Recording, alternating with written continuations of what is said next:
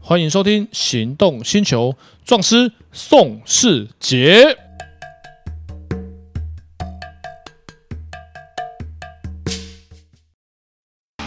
纯正欧洲制造，Skoda Comic，新年式搭载全速域 ACC 与车道智中，搭配全彩数位仪表，全部拥有就是这么简单。生活修旅新境界，Skoda Comic，Skoda 聪明的就懂。欢迎收听《行动星球》，壮师宋世杰。 Hello，我是导叔导观众。哎，导致我们今天聊这个话题又是生活相关的嗯，车祸。这个听起来比较沉重一点。呃，就车祸大家都不愿意啊，但是你知道车祸保险有分很多种保险吗。来，就你所知，车子有几种保险可以保？呃，比如说呃，强制险、第三责任险，嗯嗯，对，超跑险，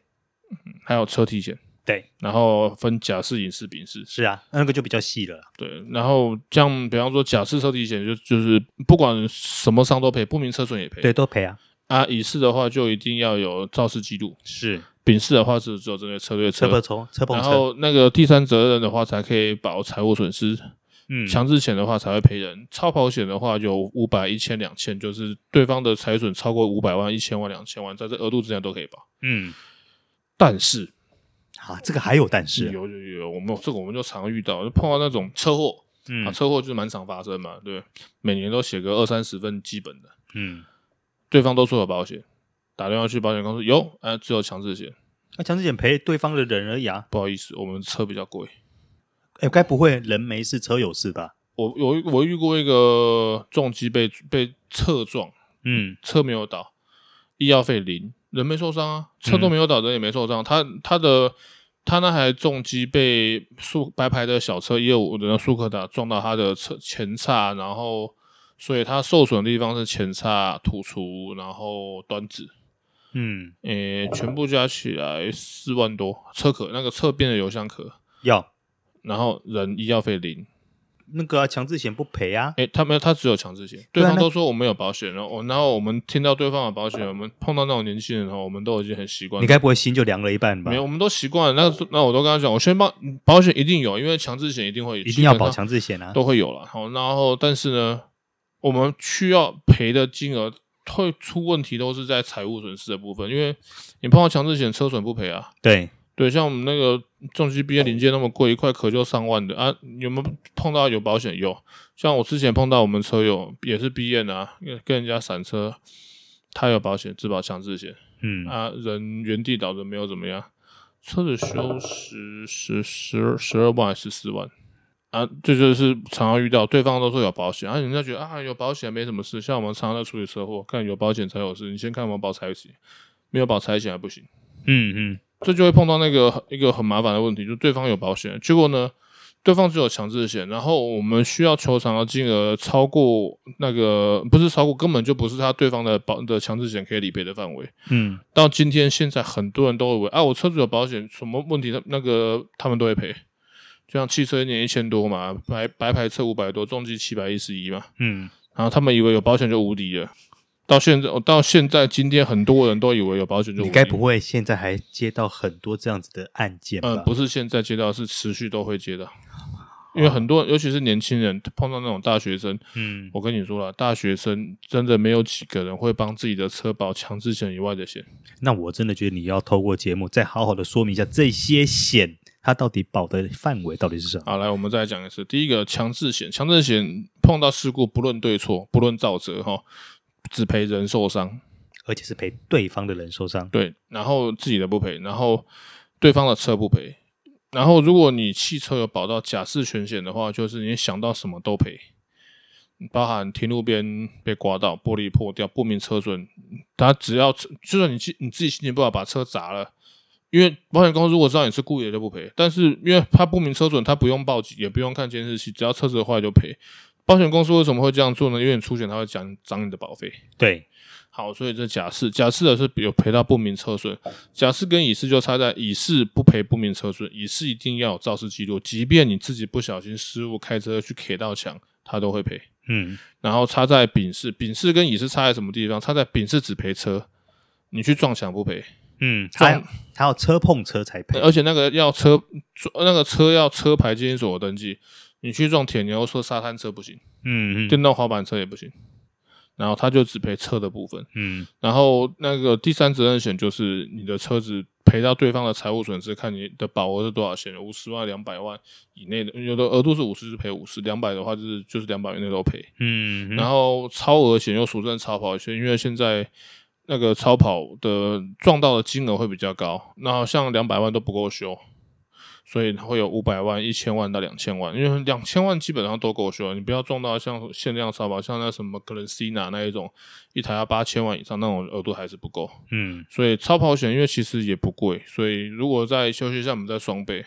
我真的建议要保，为什么？你可以，你保个十年，超保险保费一年也才一千多，你保个十年保费也才一万多啊！你遇到一次保费就上百万了。像我妹她也，我妹她车开超少，一个月开一千公里，她也有保超保险。嗯嗯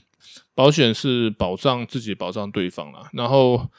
很多人觉得没有需要买啊，就是因为啊，反正我没那么衰，也不会撞到，干何必要多花那点钱？但是呢，你当然遇到的时候，你就发现没有就差很多。比方说，就像我自己本身，我们做汽车驻地呢，我会保一个，诶、我想一下，那个叫现在东京海上有一个借车租车险，哦，借车租车险，对，借车租车险就是它是保人不保车，所以算下来，如果你每天都保的话，一年保费大概要三万、三万、三万十呃十天的保费是一千三呐，一个月的保费是一万三，嗯哼，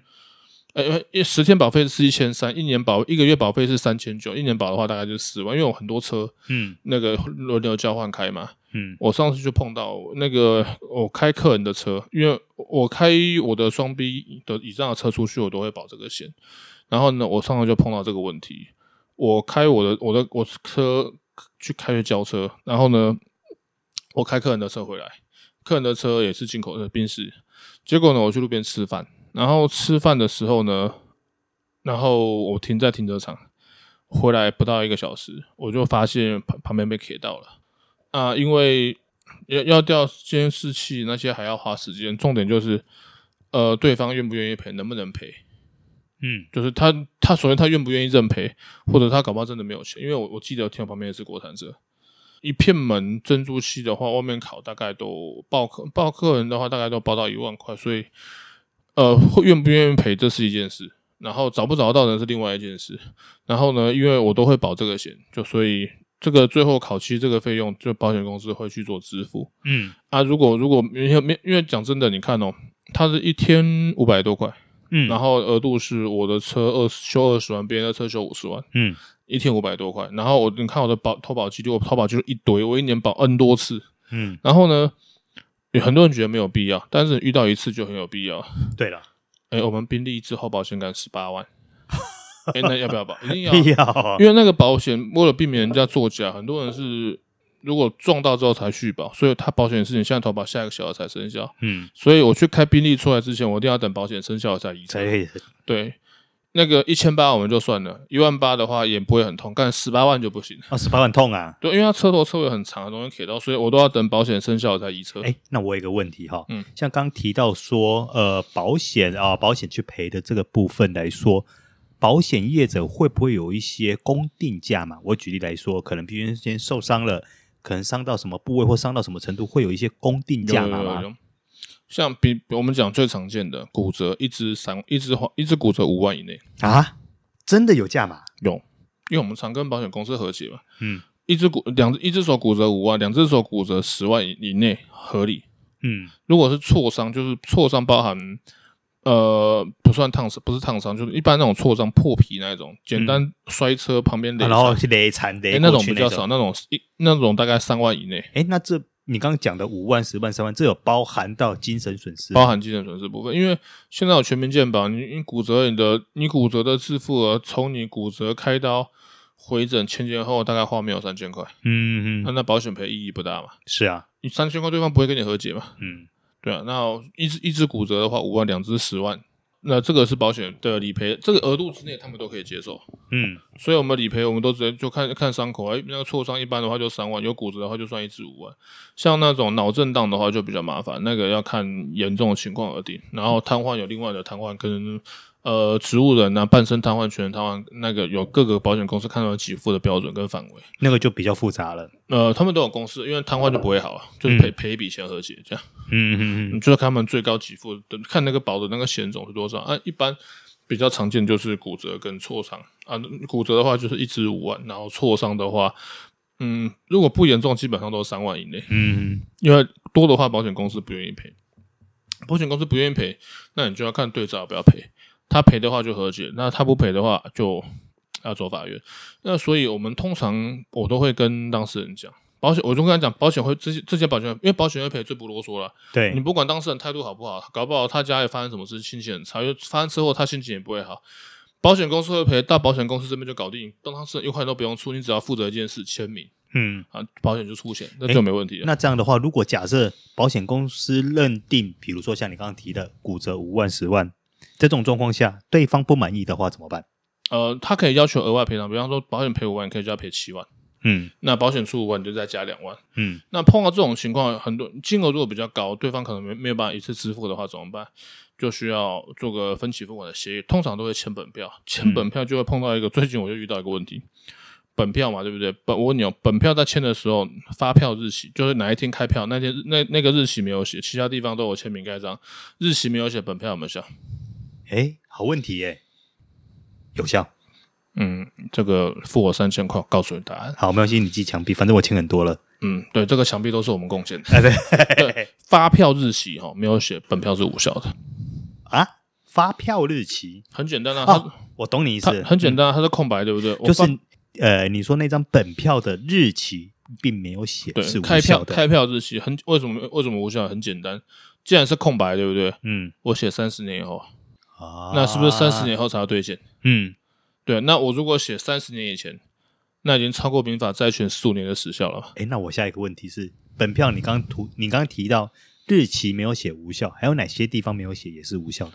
呃，姓名、身份证字号、金额，尤其金额比较特别，其他地方吼涂改之后盖章都可以，唯独两个地方不行。支票跟本票的中间是大写的数字，对啊，没错啊，右上角是阿拉伯的数字。是啊，这两个数字的背板的底部一定都会有特殊的防伪波浪纹，嗯，原因就是因为整张本票只有数字的地方涂改，本票就作废，本票、支票都是都不能哦，改。是是他，那波浪纹就是不要让你去做涂改。那如果你金额写错，就是要撕掉，重新再重写写一。张，其他地方写错都可以涂改，盖手印就可以。嗯，所以本票这个崩的效力是，本票如果发票日期是空白，就这张本票就是没有，就是无无效的对，你嗯因为你可以写个三十年后或十五年以前，嗯嗯，然后到期日没有写的话，那有没有效？有效，嗯，答案是有效的，真的有效，真的有诶效我这因为我终于猜对了，那个到期日如果是空白的话，就视同见票即付，就是哪一天他把门票拿出来，哪一天就要支付这个款项。哦，所以空白叫见票即付。所以到期日没写，也就是说见票即付就对了，对，可是开票日期不行，嗯嗯嗯，而且本票呢有没有特定格式？